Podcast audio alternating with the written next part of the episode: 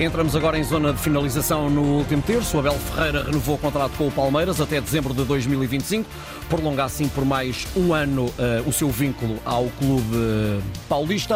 José Marinho foi despedido ontem da uh, Roma de Itália. António Tadeia, viva, bom dia. Olá, bom dia, Ricardo. António, uh, propunha que começássemos pelo Abel. Surpreende-te que Abel se mantenha no Brasil mais um ano? Hum, não, de todo. Acho que Abel está onde é feliz. Acho uhum. que ali ele encontra um ambiente que é capaz de controlar na sua, nas suas maiores valências. O Abel é um treinador que uh, gera muito bem a comunicação, sobretudo a comunicação uh, naquilo que é a realidade atual uhum. do futebol brasileiro. Uh, e depois, obviamente, tem tido muita competência no, no, trabalho de campo, muita competência na liderança de uma uhum. equipa que também, por outro lado, é das mais modernas que há no Brasil Brasil em termos de uh, todo o edifício empresarial que está criado à sua volta. A surpresa Portanto, é a palavra-chave nesta nossa conversa de hoje. Surpreende-te o despedimento de Mourinho? Uh, também não. Uh, e também não vou dizer-te porquê. Quer dizer, não me hum. surpreende porque começaram a aparecer notícias e rumores a esse uhum. respeito nos últimos dias. Não é? Eu, olha, olhar para o trabalho que o José Mourinho tem feito na Roma é uh, um exercício, uh, de certa forma, multifacetado. E, uhum. e digo-te porquê. Porque os resultados em termos internos têm sido fracos. a Roma conseguiu dois sextos lugares com o José Mourinho e segue nesta época em nono.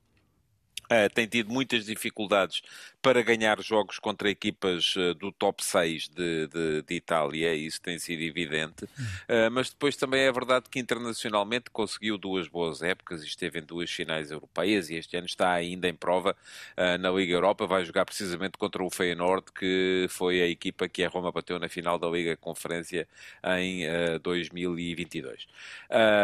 agora, aquilo que se tem visto também é que o futebol da Roma Roma tem sido pobre e uhum. muitas vezes gera à volta da equipa a ideia de que os, e o José Mourinho tem sido um dos principais uh, a contribuir para esta noção. Uhum a ideia de que a equipa não tem os meios uh, dos adversários. E é verdade uh, que a Roma, nos últimos anos, de facto, tem gasto pouco em termos de mercado. Houve um grande investimento no primeiro ano, uhum. uh, mas depois disso tem-se feito a equipa muito com as sobras, muito com empréstimos, muito com entradas a custo zero, e para isso foi fundamental a ação de charme que o José Mourinho conseguiu fazer em torno de alguns jogadores, como, uhum. por exemplo, o Paulo Dybala é um exemplo evidente disso.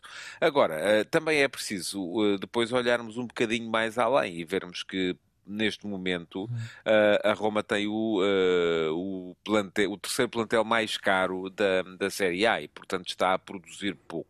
E aquilo que me parece a mim é que uh, José Mourinho é hoje muito o treinador que era há 20 anos em termos de gestão de balneário, mas deixou de ter a vantagem competitiva que tinha hum. nessa altura e ele revolucionou o mundo do futebol uh, com uh, a sua modernidade em termos de hum. metodologia de treino, uh, com a sua modernidade em termos de, de entrega de informação aos jogadores hum. e hoje em dia já toda a gente está a fazer isso também. Portanto, eu acho que o Mourinho tem, deixa-me só dizer isto, Diz? tem mesmo que tem mesmo que evoluir em termos de, de, de futebol, porque caso contrário vai ter dificuldades. Obrigado, Voltamos a encontrar-nos sexta-feira a esta hora.